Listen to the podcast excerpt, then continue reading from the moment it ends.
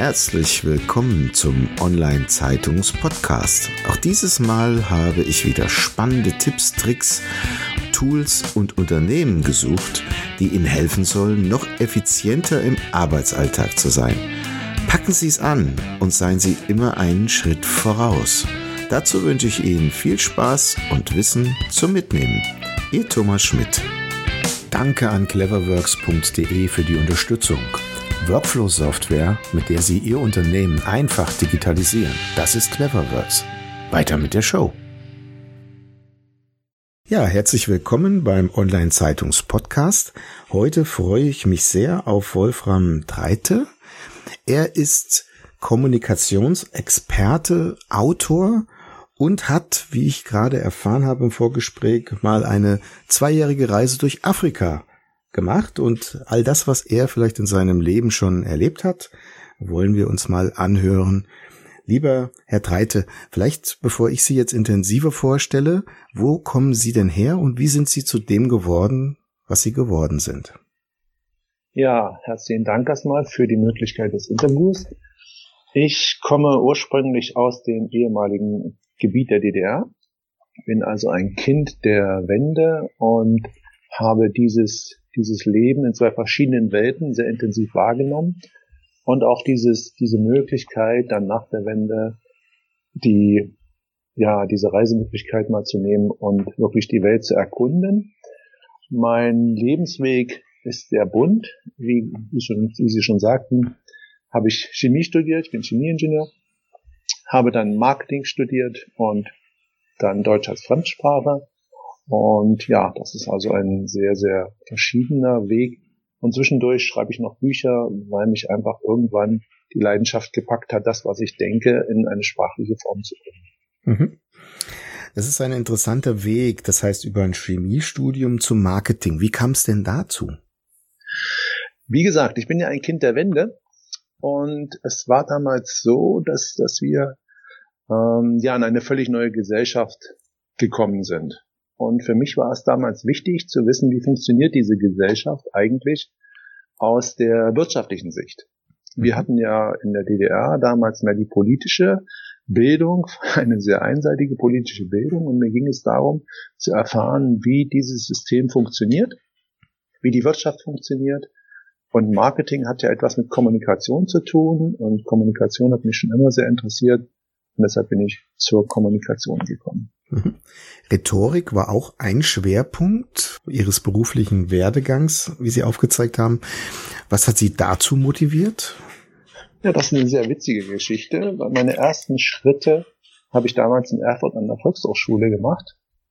Kommunikation und da sagte der damalige Schulleiter, sagte zu mir, Sie machen Rhetorik für Stadtführer. Und da habe ich erst mal geschaut, wie man das Wort Rhetorik schreibt. und bin dann, habe mich dann weitergebildet entsprechend und bin so zur Rhetorik gekommen und habe gemerkt, dass Sprache für mich etwas sehr, sehr Wichtiges ist, Ausdrucksweise und ja, Sprache als Stilinstrument der Kommunikation und habe ich dann sozusagen richtig Freude dran gefunden und das ist so ein spezielles Hobby von mir. Ich mache jetzt auch Phonetik speziell für, für Sprachtraining. Mhm. Wenn jetzt ein Unternehmer, der ja nun permanent auch kommunizieren muss, sich rhetorischen Mitteln bedienen müsste, was würden Sie dem empfehlen? Also der wichtigste Punkt, den ich immer sage, ist die Authentizität. Und weil, wenn ich, wenn ich das, was ich, was ich fühle und was ich meine, auch wirklich ausdrücken will, dann bin ich automatisch rhetorisch auf der richtigen Schiene. Wenn ich die sprachlichen Mittel der Kommunikation noch dazu ein bisschen lernen. Also wie, wie bildet man Sätze in einer richtigen Form, so dass es eine möglichst einfache Sprache ist oder wie bringe ich meine Gedanken in eine möglichst schöne oder verständliche sprachliche Form, je nachdem, mit welcher Klientel man gerade es zu tun hat, ob ich in einem Geschäftsgespräch bin oder mit Mitarbeitern sprechen muss. Wenn ich diese Dinge beachte, bin ich automatisch auf dem richtigen Weg und brauche in dem Sinne keine spezielle Ausbildung, wenn man nicht diese Grundelemente wie äh, Redetechnik, äh, Menschentypen und solche Dinge, die muss man natürlich kennen. Aber dann ist man automatisch auf der richtigen Linie. Mhm. Also Rhetorik als Schmiermittel für Vertrauen? Ja, natürlich. Rhetorik ist für mich nicht etwas, weil viele Menschen verstehen Rhetorik als ein Mittel der Manipulation. Das ist für mich nicht die, die Zielrichtung der, der, der Rhetorik, sondern für mich ist die Zielrichtung der Rhetorik, eine gleichberechtigte Basis unter Partnern herzustellen. Mhm. Geschäftlich oder im privaten Bereich, dass man eine möglichst konfliktarme oder, oder deeskalierende Form der Kommunikation findet. Mhm. Fremdsprachen als Stichwort. Sie haben Deutsch studiert, hatten Sie im Vorgespräch gesagt. Wie kam es dann dazu? Ja, das war auch diese Geschichte, weil ich durch diese Erfahrung mit Afrika eine, ja, eine sehr intensive, eine, eine emotionale Beziehung zu verschiedenen Sprachen hatte. Und ich bin dann, mit, wie gesagt, zurückgekommen und mein damaliger Freund hat gesagt, komm, ich brauche dich, du musst wieder bei mir Trainings machen. Und da waren dann schon Migranten. Und ja, dann war es einfach notwendig, dass ich nochmal Deutsch auf eine ganz anderen Stufe neu lernen musste. Wir sprechen ja unsere Sprache und denken nicht darüber nach, welcher Kasus ist das jetzt und warum kommt da das so, so hin und das so hin, sondern wir sprechen einfach, weil wir es gelernt haben. Aber jemand anderem etwas zu erklären, warum, was dieses Wort bedeutet, das ist eine ganz andere Herausforderung. Und ja, das ist nochmal ein ganz anderes Feld. Und da war es notwendig, einfach nochmal fachlich nachzulegen und da noch Grundlagenkenntnisse anzueignen. Mhm. Kommen wir vielleicht kurz auf Ihre Reise nach Afrika zu sprechen. Sie sind mit dem Fahrrad zwei Jahre durch Afrika gefahren. Wie kam es denn dazu? ja, also die Reise war insgesamt anderthalb Jahre, nicht ganz zwei Jahre. Und da kam es dazu, dass ähm, hm, ich war so in einer Lebensphase, wo ich gesagt habe, es muss noch irgendwas passieren. Also es war 2004, 2005 und haben gesagt, wir müssen noch irgendwas machen. Jetzt sind wir in dem Alter, die Kinder sind aus dem Haus, wir müssen jetzt irgendwas machen. Und da hatten wir sehr viel über, über, über Möglichkeiten zu reisen nachgedacht. Und da kam in einem Zug, im Zug von Wien nach Deutschland, hatten, der hatte Verspätung, weil Schneechaos war, kam mir die Idee, ich fahre mit, ich, wir fahren, ich mache eine Weltreise. Mhm. Das habe ich meiner Frau per SMS mitgeteilt. Wir waren damals noch nicht verheiratet. Und sie war etwas irritiert, wo diese Idee plötzlich herkam. Und die ließ mich aber dann nicht wieder los. Ja, da haben wir dann zwei Jahre geplant und sind dann 2005 von Gotha in Thüringen losgefahren mit dem Fahrrad. Haben alles abgeschlossen, alles zugemacht, alles weggegeben. Wir hatten nur noch ein paar Kisten und das, was auf dem Fahrrad war. Und das war unser Leben für die nächsten anderthalb Jahre. Das heißt, mit welchen Problemen sind Sie dann konfrontiert worden? Ich meine, der Platte am Rad ist wahrscheinlich das kleinste Problem, dem Sie begegnet sind. Ja, wenn man ähm, einmal hatten wir in Spanien fünf Platte an einem Tag. Das war einfach das Problem, weil der Reifen kaputt war und den, den Schlauch zerstochen hatte. Mhm. Aber mh, hm, so problematisch in dem Sinne war es einfach nicht, war es eigentlich nicht. Also wir werden immer gefragt, was war so das größte Problem oder welche Konflikte sind, hatten wir eigentlich gar nicht in dem mhm. Sinne. Die Reise war für uns nicht von A nach B zu kommen, sondern die Reise ist der Weg. Mhm. Jeden Tag unterwegs zu sein, was Neues zu erleben, was zu erleben, einfach zu sehen, wer wer kommt halt auf mich zu? Wir wollten Menschen kennenlernen. Die, wir werden dann gefragt, wie viele Kilometer sind sie gefahren pro Tag? Das schwankte zwischen vier Kilometern pro Tag und 100 Kilometern. Ganz einfach, weil wir an dem Tag, als wir nur vier Kilometer gefahren sind, am Strand Menschen getroffen haben, mit denen wir uns den ganzen Tag unterhalten haben. Und dann hatten wir nur noch Zeit, einen mhm. Platz finden, wo wir unser Zelt aufbauen konnten. Und dann war der Tag rum. Mhm. Also die Reise war eine Reise zu den Menschen und eine Reise zu uns selbst. Wir haben diese Reise genutzt, um uns auf eine ganz intensive Weise auch als Paar zu erfahren. Und das, das geht nur, wenn man so 24 Stunden so eng zusammen ist und ja, durch Matsch und Schlamm und Regen und Hitze und Sturm einfach zusammenbleibt. Was war das Nachhaltigste, was Sie aus der Reise mitgenommen haben? Die Sahara. Mhm.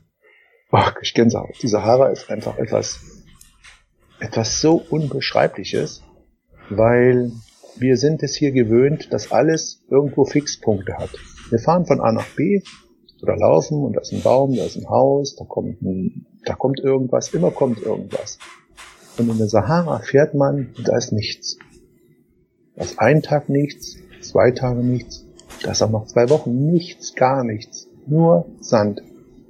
Und man verliert die Verbindung zur, zur Gegenwart. Man verschwimmt im Wüstenuniversum, wenn man sich darauf einlässt. Und das ist ein unglaublich intensives Gefühl, was, ja, was man gar nicht, also was ich gar nicht in Worte fassen kann. Ist es dann die Ruhe, die Sie in irgendeiner Form oder wie, wie laut ist denn die Sahara? Wie, wie muss man sich das vorstellen? Gibt es da Geräusche oder kommt man eher zu sich selbst zurück? Ja, also die Sahara ist so leise, dass es in den Ohren wehtut, hm. wenn nicht gerade Sturm ist. Und es ist wirklich, man, man kommt zur Ruhe und man muss sich mit sich selbst beschäftigen, weil es ist keine andere Möglichkeit. Ich, ich bin ja der einzige Mensch oder meine Frau, wir sind ja die einzigen Menschen, die da sind. Da kann ich mich nur mit mir selbst beschäftigen. Und das ist eine ganz spannende Erfahrung, weil man kann dort Dinge aufarbeiten und mal überlegen, die man eigentlich schon vielleicht sein ganzes Leben lang vor sich hergeschrieben hat. Als Sie zurückgekommen sind, haben Sie dann irgendwann die Entscheidung getroffen, einen Fantasy-Roman zu schreiben.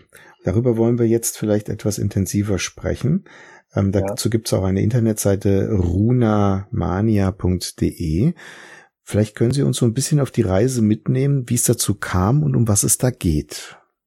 Ja, Runamania ist ähm, mein Lieblingsroman. Ich habe ja, ist ja schon das dritte Buch, was ich geschrieben habe. Und Runamania entstand durch die, durch, durch die Erfahrung mit Erfurt. Erfurt ist ja eine, ich lebe in Erfurt, Erfurt ist ja eine mittelalterliche Stadt, die ganz viele Geschichten in ihren Mauern und ihren Straßen hat. Also wenn man durch Erfurt geht, ich bin sehr, sehr viele Tage, schon jahrelang immer wieder durch die Stadt gelaufen, hat immer wieder Gedanken zu dieser Stadt. Also jeder Stein erzählt da irgendeine Geschichte. Und da gab es mal eine Situation, da sollte, hatte mich jemand angesprochen, so ein Verleger, der hat gesagt, schreiben Sie mal eine Geschichte. Hm, wollen Sie nicht eine Geschichte über Erfurt schreiben? Ich so, okay, warum nicht?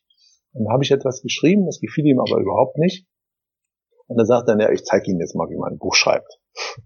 Und das fand ich dann doch ein bisschen unangebracht. Da habe ich gedacht, nee, schreibe ich das Buch selber. Mhm. Und so ist die, dieses Runamania entstanden. Das ist eine Geschichte, die in zwei Zeiten gleichzeitig spielt. Es ist eine, eine Fantasy-Geschichte, aber mit historischem Hintergrund. Das heißt, ich kann alles, was in diesem Buch an, an Dingen, also an Orten, die Kirchen, die, äh, die Brücken, die, äh, die Burgen, alles, was so in dieser, in dieser Geschichte beschrieben ist, kann ich besuchen. Kann also mit dem Buch in der Hand durch Erfurt, durch Thüringen gehen und kann die einzelnen Orte besuchen und mir anschauen, wo das gespielt hat. Und es spielt also in der Vergangenheit, das ist 1525, die Zeit der Reformation, wo also sehr, sehr viel los war. Luther war da, die neue Welt wurde gerade entdeckt, der Buchdruck kam vor nicht allzu langer Zeit und so weiter. Also die, die Bauernkriege waren gerade. Und diese ganzen Ereignisse sind alle in diesem Roman mitverarbeitet, aber nur als eine Zeitschiene. Und die zweite Zeitschiene, die parallel läuft, ist die Jetztzeit. Und zwar ist die Geschichte so, dass eine Herrscherin, Runa, Runa hat die Macht, die Gedanken in unserer heutigen Zeit zu beeinflussen. Und sie zwingt einen jungen Mann, Simon, eine Frau, die Maria, zum Zeitsprung im Dom. Also er kommt im, Dom, kommt es ein Zeitsprung und bums sind die im Mittelalter. Mhm. 1525. Leben dort, müssen sich dort durchschlagen.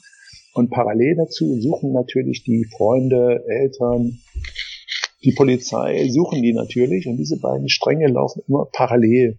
Und in dem Laufe der Geschichte kommen die in Kontakt über Träume. Und ja, dann kommt es zum Showdown. Die Maria will natürlich wieder zurück und die wollen ihre, ihre Tochter wieder zurückhaben und das knallt dann zum Schluss alles zusammen mhm. in einer Explosion. Wie kommt man denn auf solch eine Geschichte? Tja, das ist wie gesagt, ich glaube, das hängt damit zusammen, dass äh, Erfurt an sich ganz, ganz viele Geschichten hat. Mhm. Und mh, irgendwann hatte ich diese Idee. Ich hatte einfach die Idee, diese beiden Zeiten in eine Geschichte in zwei Zeiten zu schreiben. Und bei mir ist es so, ich habe sofort den Anfang, die Mitte und das Ende. Und alles andere zwischendurch entsteht beim Schreiben. Mhm. Also ich setze mich an den Computer und wenn ich anfange zu schreiben, beginnt die Geschichte sich zu entwickeln. So wie, als ob ich, ich sehe praktisch in Gedanken einen Film und schreibe diesen Film auf. Mhm. So entsteht diese Geschichte. Also das heißt, ein Autor braucht im Grunde irgendwann den Geistesblitz und muss dann hart arbeiten, um es dann zu Papier zu bringen. Ja. Das Buch hat fünf Jahre gedauert. Wunderbar. Lieber Herr Dreite, jetzt sind wir schon am Schluss unserer Zeit. Also man könnte sicherlich noch viel, viel stärker und intensiver da in diese Geschichte und die Inspiration dahinter einsteigen. Vielleicht noch eine letzte Frage. Gibt es denn irgendwelche Bücher außer Ihrem eigenen, äh, was Sie in irgendeiner Form auf Ihrem Lebensweg inspiriert hat? Ja, da gibt es den Snegoff, Snegoff, Menschen wie Götter. Das ist eine Trilogie, die über Menschen, äh, von Menschen handelt, die in einer fernen Zukunft leben mhm. und die eine Form der Gesellschaft gefunden haben ohne Macht und Kontrolle. Und das ist eine sehr, sehr spannende Geschichte, weil sie völlig neue Lebenskonzepte bildet und auch von der technischen Fantasie, von der wissenschaftlichen Fantasie, ich komme aus der wissenschaftlichen Ecke, von der wissenschaftlichen Fantasie einfach die Vorstellungskraft sprengt. Das mhm. ist das Buch ist in den 60er Jahren geschrieben worden und ich habe immer das Gefühl, dass der Roddenberry mit seinen Star Trek-Serien da ganz schön bei dem Buch nachgeschaut hat. Das ist so viele Parallelen, das ist unglaublich. Ja, Menschen wie Götter von Snakeoff zu empfehlen, ist ein unglaublich interessantes Buch. Großartig. Ja, lieber Herr Dreite, vielen herzlichen Dank für die Zeit, die Sie uns geschenkt haben und die Einblicke in Ihr Leben und Ihr Schaffen und Werk. Und ich wünsche Ihnen alles Gute, viel Erfolg bei Ihrer Tätigkeit. Vielen Dank. Vielen Dank. Das war's schon wieder. Vielen Dank, dass Sie dieses Mal mit dabei waren. Wir haben noch einen besonderen Service für Sie. Unter online-zeitung.de slash podcast service können Sie sich zum Subskriptionsservice anmelden. Sie werden dann vor allen anderen informiert, sobald ein neuer Podcast aus dem Unternehmensbereich erscheint, der für Sie wichtig ist. So verpassen Sie keine Folge mehr. Auch freuen wir uns, wenn Sie unseren Podcast bei iTunes, Spotify oder anderen Plattformen abonnieren. Danke, dass Sie dabei sind.